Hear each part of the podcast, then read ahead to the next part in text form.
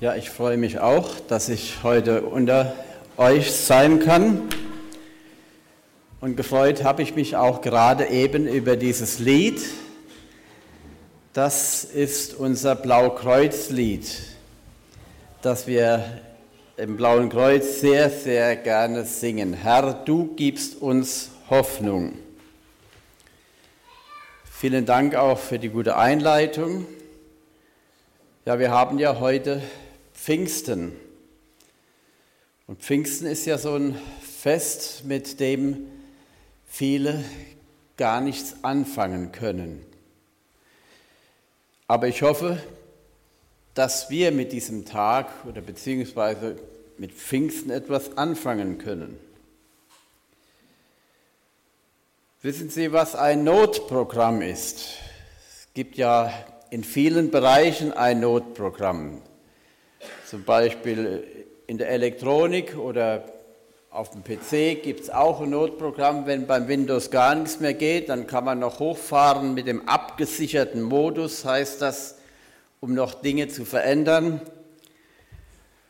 Und bei den neueren Autos gibt es auch ein Notprogramm.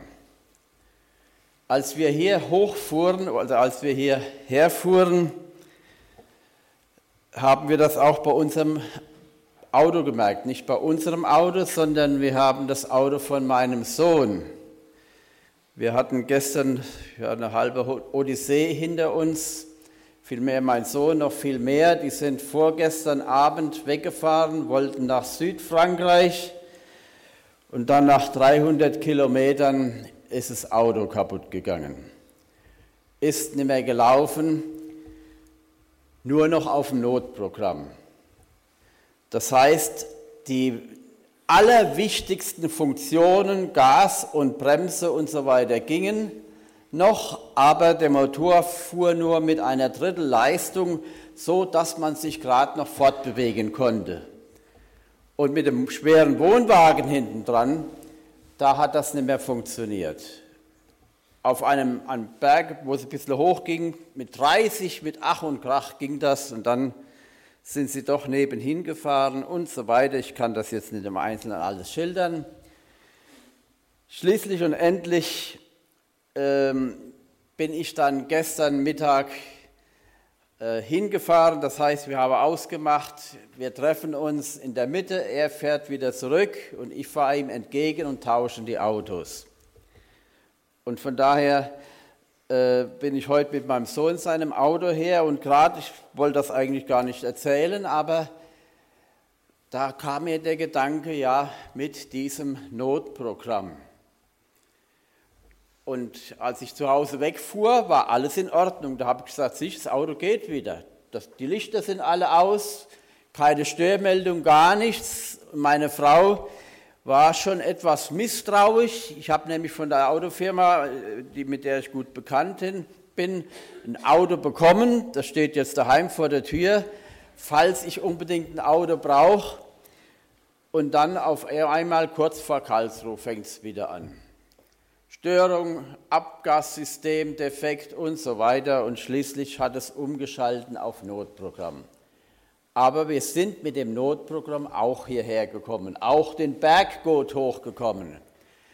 Aber wenn ich Vollgas gegeben habe, hat man überhaupt keine Reaktion gespürt. Der ist genauso weitergefahren, weil eben das Auto auf Notprogramm war. Und das ist mir so ganz spontan, ich weiß auch nicht wieso, das ist mir zu einem Bild geworden es gibt viele Menschen, die sind Christen. Aber es sind Christen, deren Christen läuft mit einem Notprogramm.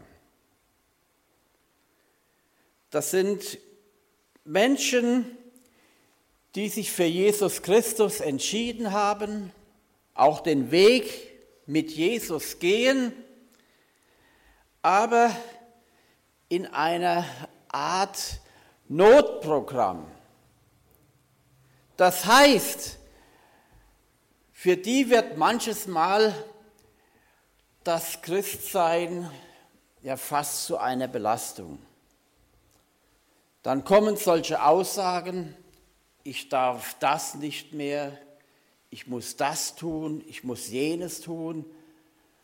Und man merkt diesen Christen auch keine Freude an. Sie reden auch nicht viel von Christus und von ihrem Glauben.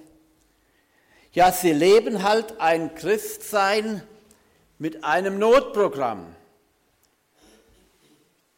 Die wichtigsten Funktionen, so wie Sie meinen, die funktionieren ja. Sie sind wiedergeboren, sie haben auch Heilsgewissheit, aber sie könnten eigentlich viel, viel mehr haben. Ich denke, es gibt viele solcher Christen. Und hoffentlich sind solche nicht unter uns. Und ich und wir müssen uns da immer wieder fragen, ja, wie ist es bei mir? Läuft mein geistliches Leben mit dem Notprogramm,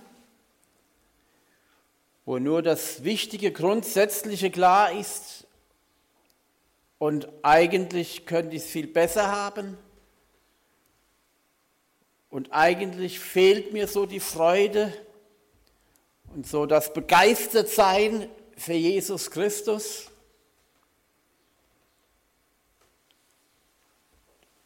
Wir haben in Linkenheim einen Pastor, der strahlt das aus. Wenn der predigt, aber nicht nur wenn er predigt, auch sonst, wenn er seine Leute besucht, man merkt, dass dieser Mann, ich würde sagen schon von der Ferne an, der ist erfüllt ja, vom Geist Gottes erfüllt von Jesus Christus und er strahlt etwas aus. Das macht sich sogar bemerkbar, wenn er predigt, der läuft da hin und her, da geht er auch mal zu den Leuten hin und spricht mal während der Predigt mit Kindern und so weiter. Und auch sonst, der bringt das so rüber.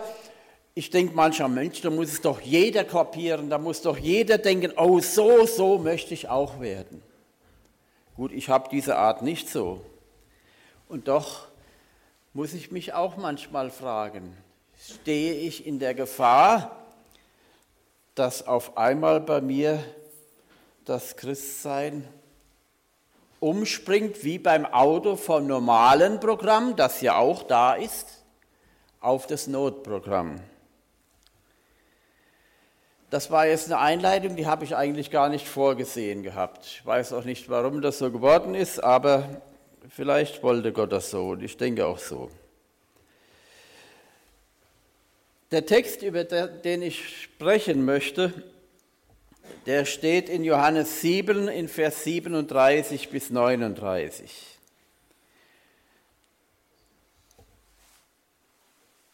Am letzten, dem großen Tag des Festes aber stand Jesus da und rief, wenn jemand Durst hat, komme er zu mir und trinke. Wer an mich glaubt, aus dessen Leib werden, wie die Schrift sagt, Ströme lebendigen Wassers fließen. Damit meinte er den Geist, den jene empfangen sollten, die an ihn glaubten denn der Geist war noch nicht da, weil Jesus noch nicht verherrlicht war.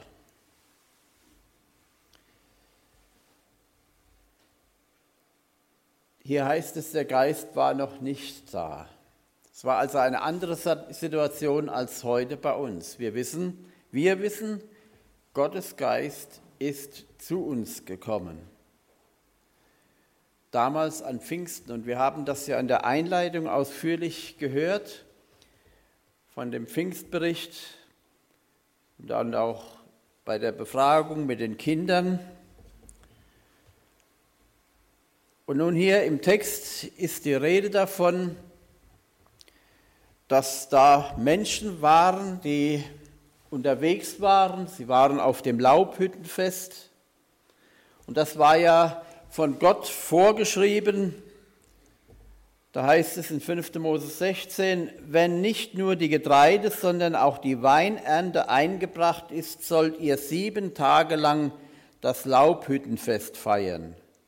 Begeht es als Freudenfest mit euren Söhnen und Töchtern, euren Sklaven und Sklavinnen und mit den Leviten in eurer Stadt, den Fremden, die bei euch leben, den Waisen und Witwen. Also das war der Hintergrund von dem Laubhüttenfest und Jesus war mit seinen Jüngern auch auf diesem Laubhüttenfest.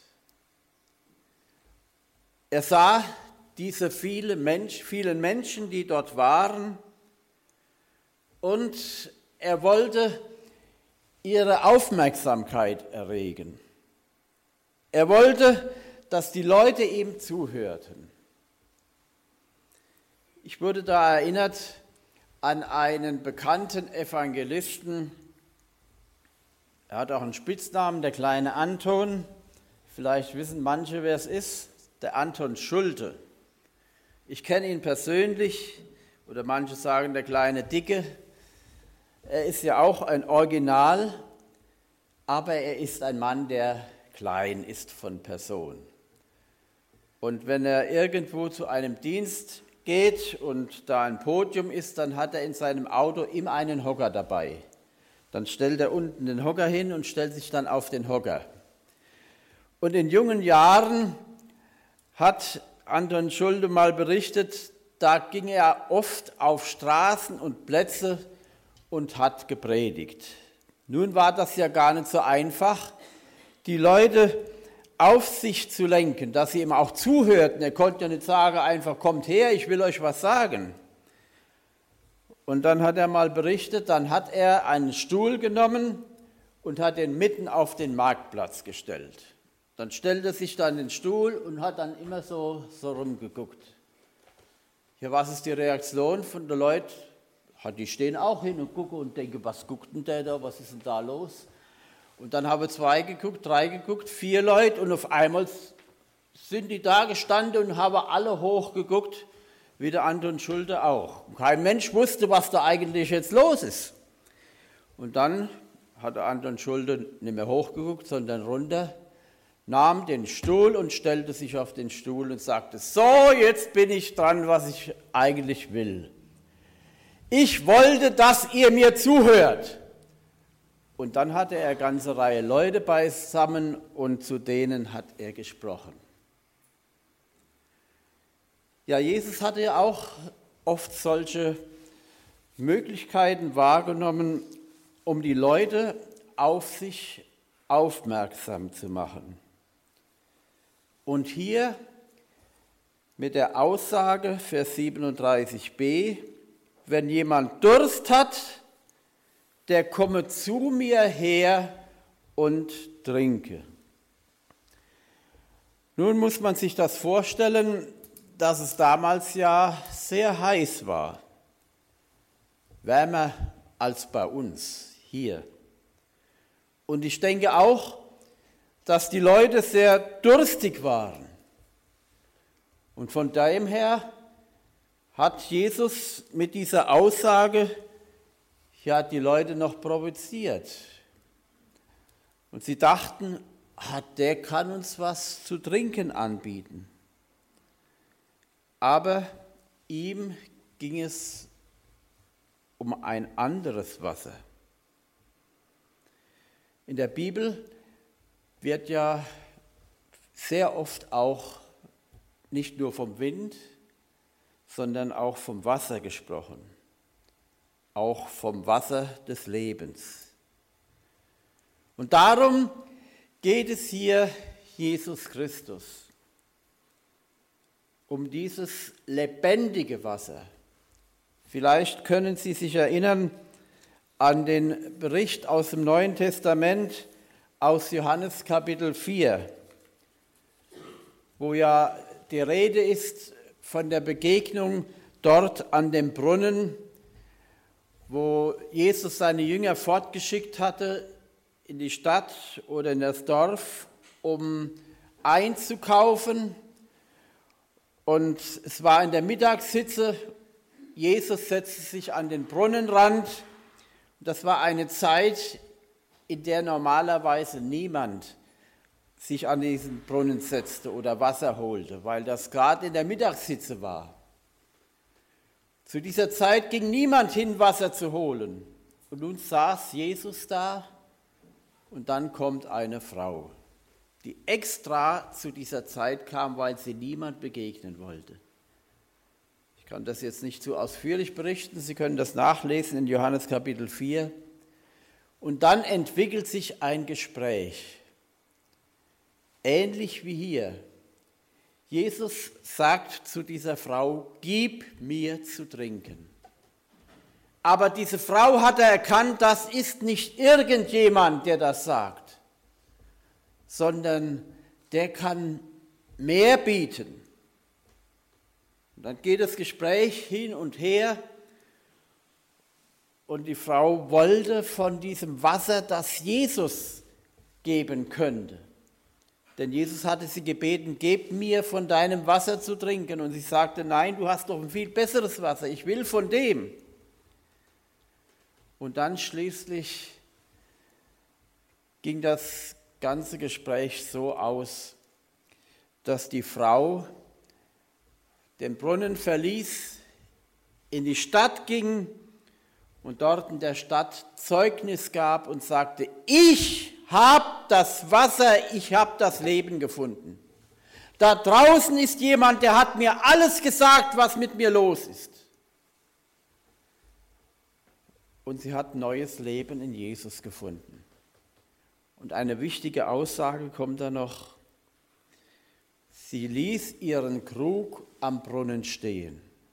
Sie hatte vergessen, warum sie eigentlich kam.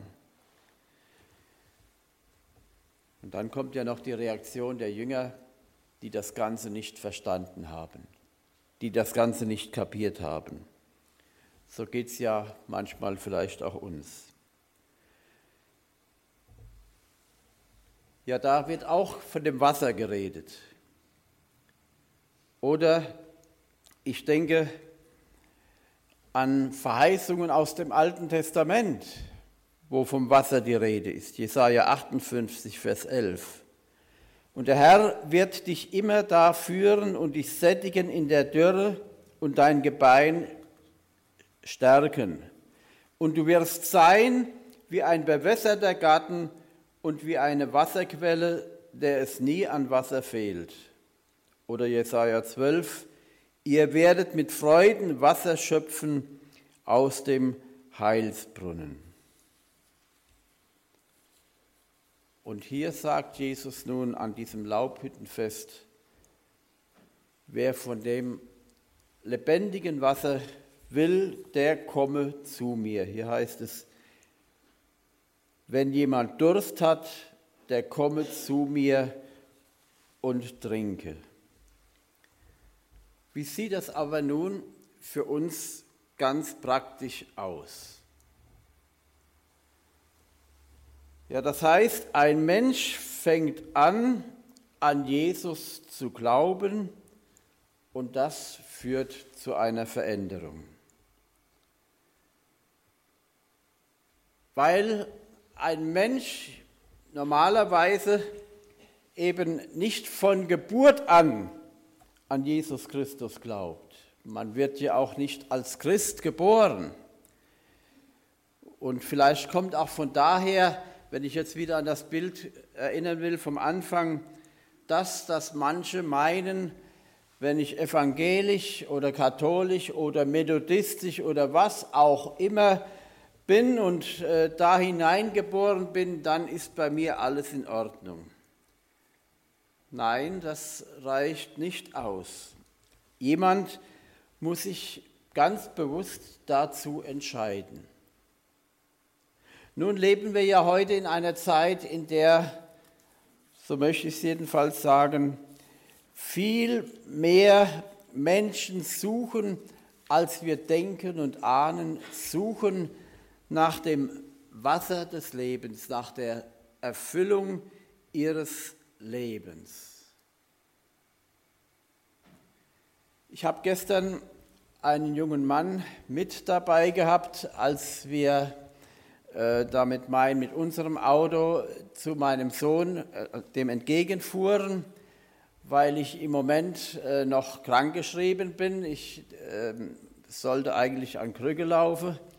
Ich habe vor ein paar Wochen das Knie operiert bekommen, und, äh, aber ich soll das so nach und nach belasten. Es ist also jetzt schon von der Belastung her geht es einigermaßen und deshalb habe ich jemand gebeten, ein junger Mann aus dem Jugendkreis, ob der mitfährt bzw. Auto fährt, denn wenn ich Auto fahre und es passiert irgendwas, dann könnte das vielleicht Schwierigkeiten geben. Und dann so äh, unterwegs habe ich mich mit diesem jungen Mann unterhalten. Und dann habe ich festgestellt, dieser junge Mann, der kommt aus sehr schwierigen Verhältnissen, ist in einem Heim groß geworden, obwohl er noch El also Eltern hatte und heute noch hat. Und ich habe dann ganz äh, intensiv gefragt, ja, wie kommt denn das, dass Eltern ihre Kinder freiwillig in ein Heim geben? Und dann sagte er, ja, die haben keine Zeit gehabt für mich. Die haben gearbeitet, mein Vater und meine Mutter, bis abends spät, jeden Tag. Und ich war mir immer selbst überlassen. Wenn ich von der Schule heimkam, dann bin ich raus auf die Straße. Und jeden Abend um 8 Uhr bin ich pünktlich heimgekommen. Aber auf Dauer war das für mich nicht gut. Und dann haben mich meine Eltern gefragt, ob ich nicht in ein Heim will. Der junge Mann war zehn Jahre alt und dann sagte er, ja, da hat er gesagt, ja, da gehe ich hin. Vielleicht geht es mir dort besser wieder heim. Und da ist er dann im Heim groß geworden und wie auch immer, schließlich führten seine Wege nach Linkenheim. Er ist dann auch vorher noch in Drogen reingeraten und zu Verschiedenes. Und dann kam er mit Christen in Berührung und dann fand er zum neuen Leben. Und in diesem Gespräch, da habe ich etwas gemerkt, wie dieser junge Mann, wie der sich verändert hat der war vorher auch unbewussterweise auf der Suche nach einem Sinn für sein Leben, bis hin, dass er das gesucht hat in Drogen und anderen Dingen. Und jetzt hat er Jesus Christus gefunden. Nun, ich will es mal so sagen, er ist noch nicht ganz auf der sicheren Seite, aber so viel hat er in seinem Leben erkannt, dass er Jesus braucht, um ein sinnerfülltes Leben zu führen.